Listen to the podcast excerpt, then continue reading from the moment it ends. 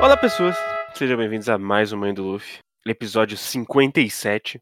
E mais uma semana está aqui comigo ele, Rafael Hit. Fala aí, cara. Fala, pessoal. Estamos de volta. Ano novo, novas possibilidades, né? Estamos de volta. Demorou um pouco, Um mas pouquinho. eu falei, falei que a gente ia voltar. E voltamos muito bem, porque ótimo volume. Tô muito feliz. Eu também tô feliz. Então, já que puxou esse assunto, não o assunto do volume, algumas mudanças, é, coisa pouca. A gente volta a ser quinzenal, que pra quem lembra era o primeiro, a primeira periodicidade, antes dele virar quando deve, quando dava, depois virou mensal. Não, depois virou semanal, e depois virou três vezes por mês. A gente voltou pra quinzenal. E uma outra mudança importante é que os e-mails, na verdade, agora eles vão ser um programa separado. Então, toda vez que a gente terminar um arco, vocês mandam e-mails do arco inteiro e a gente lê e vai funcionar melhor como até um fechamento pro arco do que porque eu- muita gente manda o e-mail e aí fala de coisa porque vai vir pra frente ou fala de coisa que ficou no volume anterior, ficava meio perdido. Então a gente achou melhor juntar tudo num programa só. Mas aí a gente vai ter que pedir pra vocês mandarem mais e-mails, óbvio, que senão não cabe um programa só. Então, estejam preparados aí pra falar da Guerra dos Melhores como um todo. Quando a gente acabar, que são vão ser quatro programas quinzenais, então daqui dois meses a gente vai ter o programa de leitura da Guerra dos Melhores. É isso. E o programa de entrevistas vai continuar, ele vai rolar provavelmente a cada arco também a gente faz um. O próximo convidado já está chamado antes do, do hiato acontecer, ele já estava chamado. Então faz nove meses. Mas vai rolar, vai rolar. Mas agora entrando no volume em si, a gente continua de onde a gente parou, no volume 56. Que é com a nossa galerinha no barco, batendo um papinho. E aí eles estão com aquele grande problema de e aí, como é que a gente vai fazer? Tá? E aí ele rapidamente já corta, porque a gente meio que não sabia como que o Barba Branca e o Ace se conheceram. A gente tinha esse, esse negócio meio vago, a gente sabia bem por cima que ele tinha saído do mar pra ser um pirata próprio, e ele tava no barco do Barba Branca, mas isso ficou meio que, ah, e aí?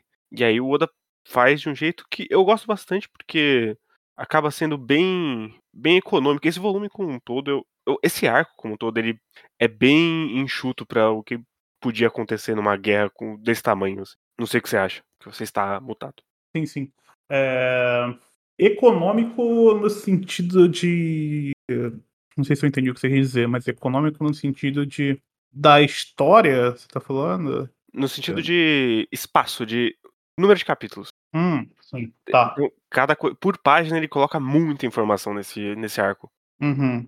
É nesse É, então. sentido de econômico. É, eu tava lendo e tava pensando numa parada que esse arco em si, e aí a gente pega o Impel Down junto, que ele é o arco mais shonen possível que o Oda consegue fazer, Uhum. e ele, e ele é. E ele é. Como é que eu posso dizer? Ele não é, ele não é no sentido de roteiro um arco extremamente diferente do que a gente vê em outras obras, no padrão assim, Battle Shonen, Shonen Jump, no sentido de estrutura, né? Uhum. Ele tem uma um, um, um fim bem delimitado e as coisas que acontecem, elas são são bem lineares, né? Mas o que eu acho muito interessante e que o Oda faz muito bem e geralmente os autores de obras que não vão muito para frente não fazem é que ao mesmo tempo que a história tá caminhando para uma coisa simples, que é o você tentar salvar o seu seu irmão que está prestes a morrer, como um filme do Stallone, tá acontecendo diversas coisas em volta disso. Sim. E eu acho que isso que é uma coisa muito impressionante. É, o que me chamou bastante atenção é um, um quadro do Mihawk que, que é o seguinte, o Mihawk fala assim, é, esse cara tem o poder mais importante dos outros, que é fazer com que as outras pessoas se importem com ele. E esse é Uhum. um quadro que me... Eu, isso já aconteceu várias vezes, mas dessa vez, nessa releitura, me chamou muito a atenção esse quadro, porque é uma. Porque esse arco, ele- esse volume, ele tem muitas coisas do. Nossa, ele está falando de igual para igual com, com o Barba Branca. E o Barba Branca fala para tentar salvar ele. Tá todo mundo tentando salvar ele. O Jinbe também, que era, que era o Shibukai, tá todo mundo tentando salvar o Luffy. e meio que ninguém. Por que, que as pessoas estão querendo salvar o Luffy, né? O que, tá Uhum. acontecendo? E ele sintetiza isso muito bem. E ao mesmo tempo, é um arco, é, é um volume que é escrachadamente simples, no sentido de os bonecos estão dizendo que vai acontecer cada vez que acontece alguma coisa. Antes de acontecer alguma coisa, velho. É impressionante. Oda, eu sei que você tá escrevendo pra adolescente, mas tem algumas partes ali que ele tá dando uma subestimada. É, eu, eu acho bem verborrágico esse volume, assim. E é muito esquisito porque ele tenta jogar um estratégia de guerra ali, mas é os caras em cima do morrinho, os outros embaixo do morrinho, eles têm que subir o morrinho. É só isso. E ele gasta muito texto pra dizer que eles têm que subir o morrinho. Porra, tem, um, tem umas. Tem um. Não é o Sengoku, como é que é o maluco da lava? Acho que sempre esqueço do nome, né? Akainu. Da lava. O Akainu. Não, é o Sengoku. O Sengoku fala assim: tem coisas que as pessoas não deveriam ver, porra. Vai, vai, vai devagar aí, mano. Calma. Pareceu quebrando o tabu, mano. foi, foi um pouco too much, assim, pra mim, essa, essa releitura, mas o que eu tava falando em relação a ele fazer muito bem essa parte do pano de fundo é que o que tá acontecendo ali não é a, a busca do Ace. O que tá acontecendo ali não é a tentativa de matar o Barba Branca. É Uhum. muito mais do que. O que tá acontecendo ali é a tentativa do governo de manter uma imagem. Sim. E isso é muito, isso é muito maior do que matar o bandido X, o bandido Y ou qualquer outra coisa. E eu acho muito legal ele evocar uma imagem de um urso que carrega uma Bíblia e ser chamado de pacificador, quando na verdade ele é um cara que tá ali pra apenas matar todo mundo que tiver do lado dele sem nenhuma é tipo um grupo um que eles chamam de humanos, o que eu acho muito interessante, que o Vegapunk em nenhum momento, é, quando o Vegapunk é chamado e tal, em nenhum momento eles colocam esse lance de. é, esses caras, eles são robôs criados pelo Vegapunk, né? Ele Sim, coloca muito o lance de, deles são humanos, é trabalho com humanos se transformarem em máquinas de matar. E que não tem qualquer tipo de pudor em relação a se tiver que matar ou não matar. E aí vai fazer um monte de paralelo que tem nesse arco com, pra, pra combinar nessa parte, que já é o finalzinho do, desse volume, mas pra combinar com isso. É, bem interessante, cara. Eu, eu realmente, nas minhas leituras anteriores, como você tá muito empolgado, você acaba não. Pelo menos eu é, não tava prestando tanta atenção nesse pano de fundo, tudo que tá acontecendo, mas fazendo essa releitura com mais calma e tal, é muito interessante tudo que tá acontecendo aqui. E esse, esse volume, ele abre essa discussão e já deixa assim: olha, é isso que vai rolar. E vai acontecer muita coisa que vai culminar lá com, com a traição do, Do Spardo. dos Pardo, que é um nome muito legal, no, com o Barba Branca, o que vai levar uma coisa muito legal com a edição na frente também. Não lá na frente, talvez no próximo volume. Acho e que eu nem próximo- falei do Oz Jr. ainda. Calma. E eu nem falei Mas falando desse assunto assim, eu gosto de duas coisas muito. Primeiro é a, a cara do Akainu nesse, nesse volume de velho enrugado, filho da puta. Uhum. E É. o, o Oda se esforça em todas as páginas pra mostrar o quanto ele é um cara muito seco e muito foda-se, eu vou matar todo mundo que não fizer o que eu quero. Ele me dá uma vibe assassino da Yakuza. Sim, O que é muito louco você pensar que ele tá colocando a cara de um assassino na Yakuza como um almirante da marinha. e que vai virar o que ele vai virar depois, inclusive. E ele já faz coisas nesse arco, nesse volume, né? Que ele mata o cara lá. Já, ele já mata o, o cara falando, eu não quero lutar mais, ele fala, foda-se, e mata o cara. E uma outra coisa que eu gosto é o, o discursinho do, do Flamengo, que ele está impagável nesse volume, que ele está o puro Ah, caos, que é Uhum. só ele falando, os piratas são mal, a Maria é o bem, tudo isso pode ser invertido a qualquer momento. Crianças Então. que nunca conheceram a paz e crianças que nunca conheceram a guerra têm valores completamente diferentes. Aquele que estiver no topo é, que- é quem decide o que é o bem e o que é o mal. Isso é Então. neutralidade. Então, cara, então. É... eu eu fico. é, Eu fico até um pouco. Um pouco eh, chateado com um personagem dizendo assim, com essas palavras, e ainda, ainda ter que explicar algumas coisas, sabe? Porque, porra, ele, ele não, não, não, tá, não, ele não tá falando um bagulho complicado de entender, sabe? Ele, Sim. ele tá falando, ele tá explicando. Por isso que eu falei, o Oda, ele, ele está assim. Eu sei que vocês são meio burros, japoneses, meninos, Então eu vou tentar dizer para você do jeito mais simples possível, para vocês entenderem, tá? Porque ele tá, ele tá falando de um jeito extremamente simples. E quando o e isso isso é falado, talvez seja um pouco difícil de entender, porque isso é falado da boca de um personagem que é um Shibukai, os Shibukai são tratados como vilões, de certa forma. Só que uhum. a esse ponto da história, eu espero que você que esteja lendo One Piece, você já tenha percebido que a Marinha não é uma coisa boa. Eu, eu acho que é incrível que tem pessoas que chegam até aqui, volume 57, e ainda falam, não, eu torço para a Marinha mesmo. Eu acho é, meio incrível. Se torcer para a Marinha, assim, você torce para quem você quiser.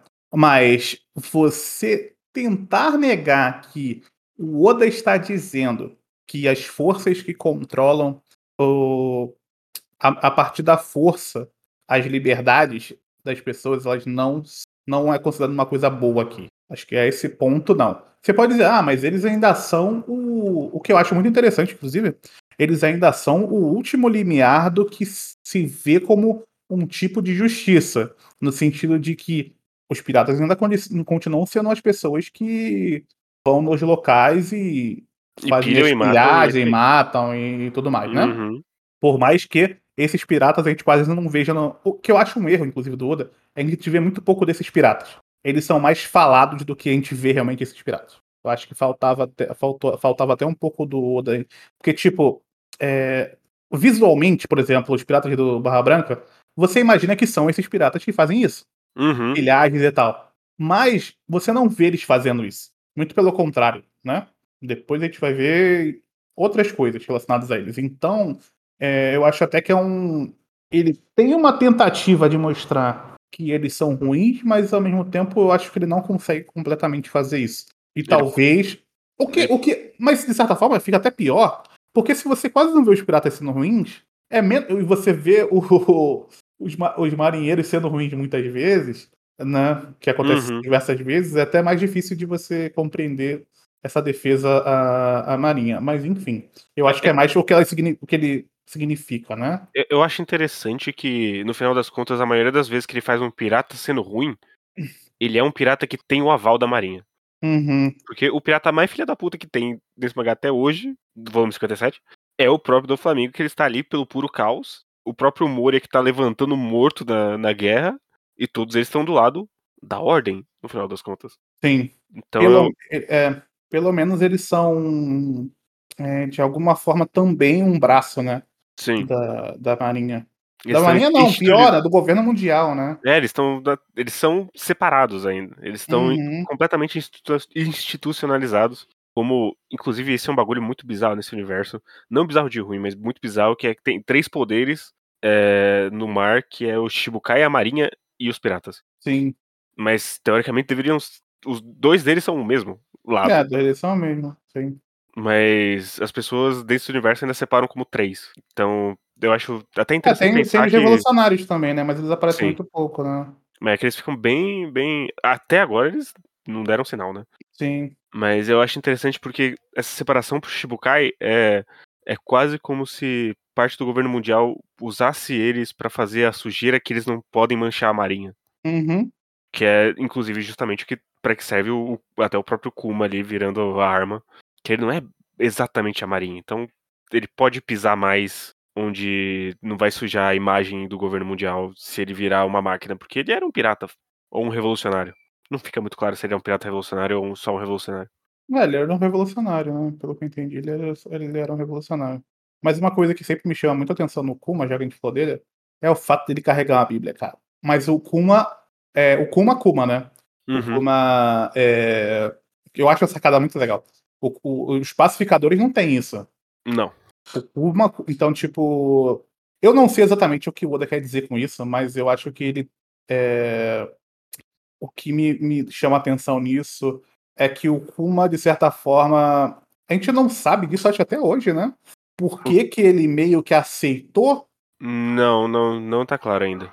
Então, mas então a informação que a gente tem é o seguinte: ele meio que aceitou passar por, umas, por um procedimento do Vegapunk, uhum. é, que foi administrado, é, foi é, endossado pelo, pelo governo mundial para a construção de armas humanas para manter a ordem.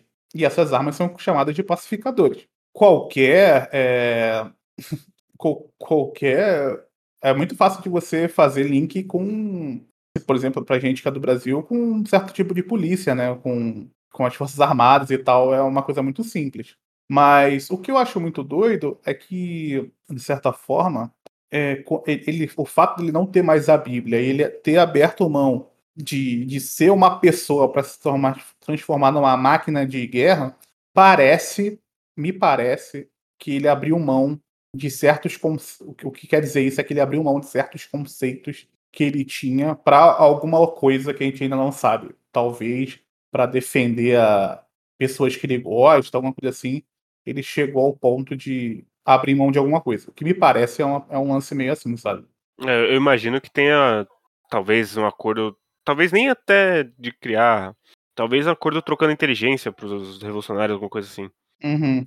Mas para mim é muito claro que realmente ele trocou alguma coisa por ele mesmo. Sim, então é muito é muito é muito louco isso, porque porque ele trocar a vida dele por alguma coisa, sabe? Ele tá com a Bíblia, tem um lance meio bem cristão ali, não sei até onde o, o Oda tem esse background, né?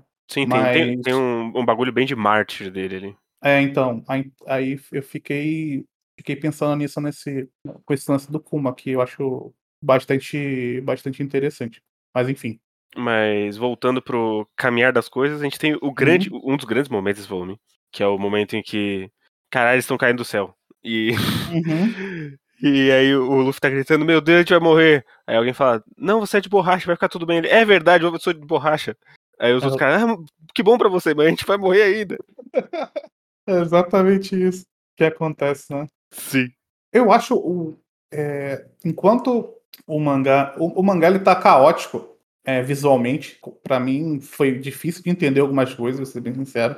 Tá, tá mais caótico do que a gente tá acostumado no volume 57 do One Piece. Uhum. Ao mesmo tempo que. Caralho, velho, quantos anos esse homem perdeu de vida para fazer esse volume, cara? Não é possível. Não, é, é inacreditável, assim, porque a, apesar de, como você disse, tá caótico e às vezes caótico demais, uhum. ele, até a terceira linha de, de figurante, ele faz um design único, cara. Que que é isso? Tem, muito, é, tem muita informação, cara. Porque não é um. Não é um bagunçado é, que ele vai fazer depois. Que é um bagunçado que você não tá entendendo porra nenhuma do que tem na página. É um bagunçado que, se você olhar com calma, você consegue ver o que está acontecendo. eu acho até que nesse caso, é, esse, esse quando, quando é uma batalha muito. Eu, eu, tenho essa coisa com mangá mesmo. Quando é esse lance, quando a batalha começa a ficar muito, muito, muito grande, eu acho que o mangá, enquanto. A arte sequencial, né? Uhum. Ela perde um pouco, porque ela tem que mostrar tudo num quadro. Sim. E aí começa a ficar um pouco complicado. Quando você faz isso no anime, por exemplo, você tem mais tempo para mostrar as coisas. Infelizmente no anime tá horroroso a parte do, da Batalha dos Melhores, porque tá, tá com um. A galera tá economizando firme ali nessa parte. É, e era, sei lá, meio capítulo do é. episódio. É. Era, durava pra sempre, assim. E, e eles repetiam toda vez a mesma cena com um monte de boneco figurante no fundo. Era foda. Mas eles tinham a possibilidade. Se eles, se eles tivessem braço para isso, eles tinham essa possibilidade de fazer isso. De poder, além de esticar as cenas, tipo, mostrar mais coisas. De, e aí seria coisa de direção, né? Coisas que você não consegue fazer com, com o mangás. Pela quantidade de páginas que ele tem. Não teria como fazer. Só se ele quisesse. E, e ficaria muito mais enrolado, né? Do que uhum. já tá. Então ele colocou muita coisa ali. E algumas vezes funciona para mim, mas sinceramente, na maioria dos casos, é, eu não acho legal. Mas aí é mais. Eu acho que é mais um, um, uma parada minha do que realmente um problema do, do mangá. Mas fica. É muita informação, sei lá. Eu acho não, que. Não me agrada. eu acho que aqui. É, número 57. Depois a gente uhum. deixa pra depois. Eu acho que contribui para esse sentimento de tá indo tudo pro caralho. Uhum. Eu acho que esse exagero de informação deixa você até meio, meio afobado quando você tá olhando assim. Sim. E eu acho que funciona pro sentimento do arco. Eu acho que acaba contribuindo, apesar de ser meio confuso, às vezes. Uhum. É, eu acho que é ele vai cair nessa armadilha e não vai funcionar pro sentimento do arco mais pra frente. várias vezes, inclusive. Uhum. Mas eu acho que aqui funciona ainda. É que, por exemplo, quando chega o Mob Dick, né? Uhum. Tá acontecendo 757 coisas ali, velho. Porra, é um, é um evento muito grande. Foda-se que tá acontecendo 700 coisas. Me mostra o que eu quero ver. Eu não quero ver o estilozinho lá. E foda-se esses caras, mano. A batalha contra. Tem uns bagulho que ele exagera muito a mão. A batalha contra o, o, os, os gigantes. Ah, foda-se, mano. Você vai. Você vai. assim, Em seguida do gigante, você vai mostrar o War Junior. Porra, eu vou querer esse gigante, cara. Os gigantes são anões de perto do porra do War Junior, que é muito mais legal. E eu queria que você mostrasse muito mais dele, inclusive. Acho que ele vai muito rápido. É um personagem muito legal. É, é- eu, eu acho incrível o quanto muitos personagens aqui são buchaço, assim. Uhum. E, porra, o War Jr., de- depois de a gente passar por tudo aquilo em Impel Down, ele vem, ele dura um capítulo, mais a cena do, do Flamengo voando por cima dele, arrancando o pé, Ah, muito bom. da hora demais. Pois é. É, é, tem algumas coisas que nesse, nesse volume que eu acho elas muito soltas, assim, que faz sentido porque ele tá, tá fazendo uma batalha, mas pra quem tá lendo One Piece, eu acho que é um pouco confuso. Porque a gente tá aqui, a gente já tá um pouco acostumado com, é, com algumas coisas, né? Hum. Na forma que ele escreve. E eu acho isso, aí do jeito que eu tô falando, parece que eu tô falando de jeito negativo, mas eu acho isso muito positivo, porque a ideia desse arco é ser completamente diferente de tudo que a gente viu. Uhum. Então, acho que funciona muito bem. Eh, porque quando. O que acontece geralmente, né? De, de Alabasta pra frente. Vai ter a batalhazinha do pessoal, né? Eles se separam e depois eles se juntam, e uma coisa que vai virar, inclusive, vai continuar sendo uma constante no mangá. Como não tem o pessoal, o Oda tem a, essa, e, o, e o Luffy, ele não está numa posição que ele pode batalhar, o que é muito legal também, eu gosto muito disso nesse volume, que ele não pode. Ele tá louco pra brigar com, com a galera, mas ele não pode brigar. Ele, ele não, não é nada pra ninguém que tem aí. É Sim. incrível. E ele é fraco perto de todo Sim. mundo e ele sabe que ele não vai dar dentro. Acho que a parte do, do Mihawk ficou muito clara. Tipo, mano, quando ele tenta dar. Ele finge, ele vai dar o soco e, e ele não dá o soco. O cara que batia em, em bagulho de espinho com a mão nua é que, porra, não dá, né? É outro nível o bagulho. Então, tá numa situação completamente diferente. Então, essa, essa toda essa, essa dinâmica é muito legal. Então, ele vai ter a possibilidade de ficar pegando bonecos aleatoriamente que você não conhece e, e falando o que ele quer desses bonecos. Que é uma coisa muito legal e ao mesmo tempo é uma coisa que eu não gosto. Tipo, o cara do florete lá. O da- bigodudo? é, Sei. ele aparece absolutamente do nada. E aí, porra, o Mihawk manda pra ele. Eu seria um tolo se não te conhecesse. Porra, qual é, Oda? E aí eles trocam luta em off e aí ele fala, não, agora a gente vai lutar depois, tá? Ele fala, "Ah, então, então. Então tem essas coisinhas assim que, tipo. É. Por quê, né? Por quê? É. Eu, eu, eu gosto bem mais quando é algum personagem que a gente já conhecia interagindo com algum novo. Uhum. Tipo, todo mundo que vai interagir com o Barba Branca, seja o Crocodile tentando matar ele, seja depois o momento maravilhoso do Bug falando com ele.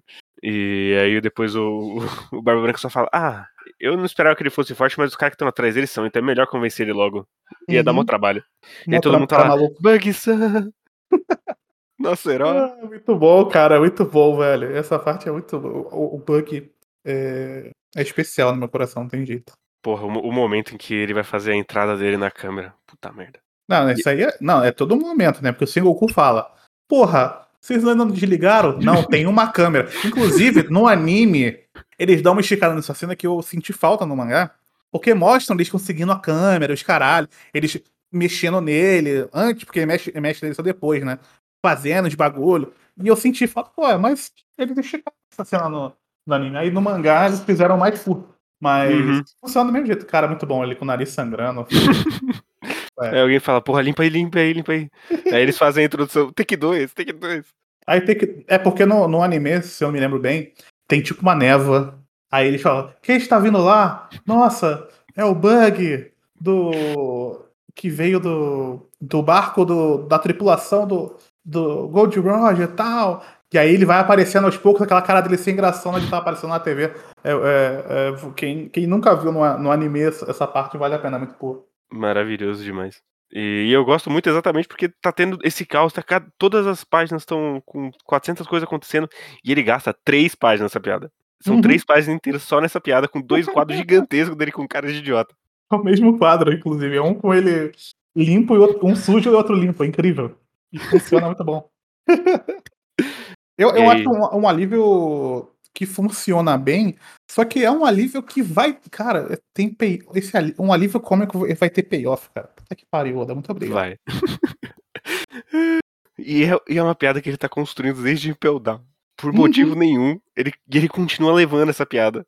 E ele vai continuar levando essa piada. Cara, eu não acho que é por motivo nenhum, sabe por quê? Porque ele quer, ele gosta muito do Bug. Uhum. E não tem outra explicação pro Bug estar tá nessa história. Além dele gostar muito do Bug. E a única forma dele manter o Bug nessa história, pelo Bug ser muito fraco, é inventar uma mentira em cima desse boneco. e ele tá construindo uma mentira. E em Pedal ele construiu essa mentira de que ele é o cara foda.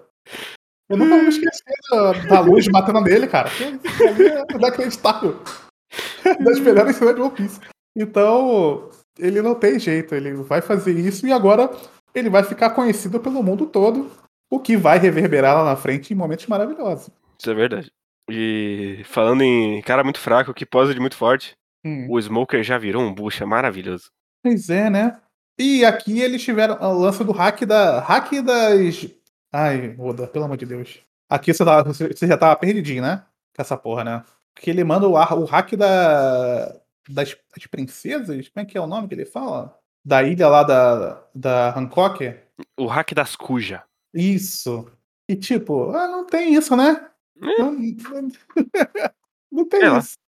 Eu acho. O hack a gente já reclamou, a gente vai continuar reclamando, mas eu gosto muito da Hancock dando bicuda no Smoker. Sim, muito bom. Pô, muito bom ela dando bicuda no vidro, transformando o cara em pedra e dando bicuda nos caras, né? Porra, e a, a, cena dela cochichando pro Luffy, toma aqui a chave, é a chave do seu irmão. Aí ele abraça ela, ela cai no chão e todo mundo, meu Deus, ele estrangulou ela e venceu a boa Caralho, todo mundo é virgem nesse mangá, é impressionante, cara. tipo, todos os personagens são virgens. Não sei como é que tem população nesse mangá. É impressionante. Mas, tipo, ótimo momento, realmente. A Hancock ter a chave, é porque a única pessoa que podia ter essa chave era ela, não tem jeito. Sim. Ela consegue o que ela quer. E ela, e ela fala, luta contra o Smoker e fala, não vai avançar nada comigo, porque eu sou linda, foda-se. Todo mundo vai me perdoar, eu sou linda. É. Ótimo e... Eu acho engraçado porque essa, essas pequenas batalhas elas acontecem muito rápido, mas fica na cabeça, né? Sim. Tipo, às vezes é uma página, duas e fica na cabeça. É porque, é porque eu acho que ele fez boas escolhas de mesclar personagens que a gente conhece e não nas lutas, pelo menos. Uhum. Tipo o encontro do Crocodile do Flamengo, do Flamengo falando, ah, quer ser aliado? Aí o Crocodile falou, não, eu não ouvi direito. Você quer, você quer que eu seja seu mestre? É isso? é, cara, que Crocodile, saudade, saudade. Porra. Meu, que design da hora, cara. Que personagem legal. Mas é meio que. Esse volume, ele é. Fora os temas que ele tá costurando de maneira sutil, muito sutil. Uhum. É meio que esse bando de luta mesmo. Sim. Tem, tem um momento maravilhoso do Mihawk balançando a espada e cortando o tsunami. Caralho, muito bom. E é, não, porra. Porra. E aí tem o outro momento maravilhoso. Que é quando a gente tem o Jet Substitution. que ele vai usando o bug pra defender do Mihawk. Ah, essa parte eu ri pra caralho, velho. Na moral. Aí o Bug vai atirar Bug Dama, o Mihawk só bate de volta e ele fica com aquela cara de. e explode. Ué, cara, ele tem um poder muito bom, cara. Ele tem um poder muito bom. É, é muito bom depois os caras falando: Não, esse é o nosso Bug. Ele enfrentou o Mihawk e nada aconteceu com ele. Ai, caralho, Absolutamente nada aconteceu. Eu acho engraçado é os caras vão no Mihawk. Você já lutou com a gente, mas agora nós somos novos é, Okamas. Toma, tchau. É, ele fala, eu não lembro do, eu não lembro de todos os verbos que eu Foda-se o que vocês são, parceiro. E eu fiquei. Eu, eu, eu, pior que nessa parte eu fiquei esperando. Porra, quem são esses caras? Será que vai mostrar quem são esses caras? Será que a gente já viu ou foi só o Mihawk que viu? Eu fiquei confuso na hora. E não, foda-se. E foda-se, estão cortados aí, vida continua, parceiro. Foda-se o que, que você é, eu vou te cortar igual. E... Parabéns aí. Incrível. E aí o nosso volume termina com uma sequência muito boa, que é o maluco chegando, falando com o Barba Branca como se não fosse nada. Ele vai lá, desembainha a espada, continua conversando.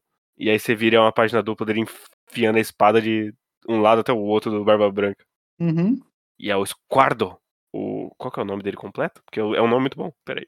Squardo, o Aranha Vortex. O design tem... dele parece que ele veio. Parece que ele é um zumbi do Moria. Parece. Eu acho muito louco isso. Eu, eu, acho, eu acho isso muito bizarro. Mas ao mesmo tempo eu gosto do design dele. Ele é, ele é um, um, uma aranha mesmo. É, ele é muito diferente do, do padrão One Piece, assim. Ele parece quase um salaryman que viu muita coisa na vida e fica bêbado todo, toda noite, com saque barato naquelas barraquinhas e depois ele vai para casa. Ah, caralho. Mas o que eu acho legal, é, de tudo que a gente já falou aqui, além das coisas que a gente falou aqui, eu acho que é, que o Oda tá, tá construindo e tá dizendo claramente pra gente é que meio que o, o poder que tá acima da gente, ele só se mantém pelo uso indiscriminado da força, né? Uhum. E ele não pode mostrar esse uso indiscriminado da força porque isso não pega bem. Sim, eu, eu gosto muito que, pelo menos a decisão da Panini foi traduzir o que eles vão fazer daqui pra frente como chacina mesmo. Hum, interessante. Que ele, o Sengoku fala, corta, corta, corta as câmeras porque a população não pode ver essa chacina que a gente vai fazer. Interessante, interessante. Eu não sei se o personagem usar essa palavra é muito bom, parando pra pensar, porque eu não sei se ele admitiria que isso é uma chacina.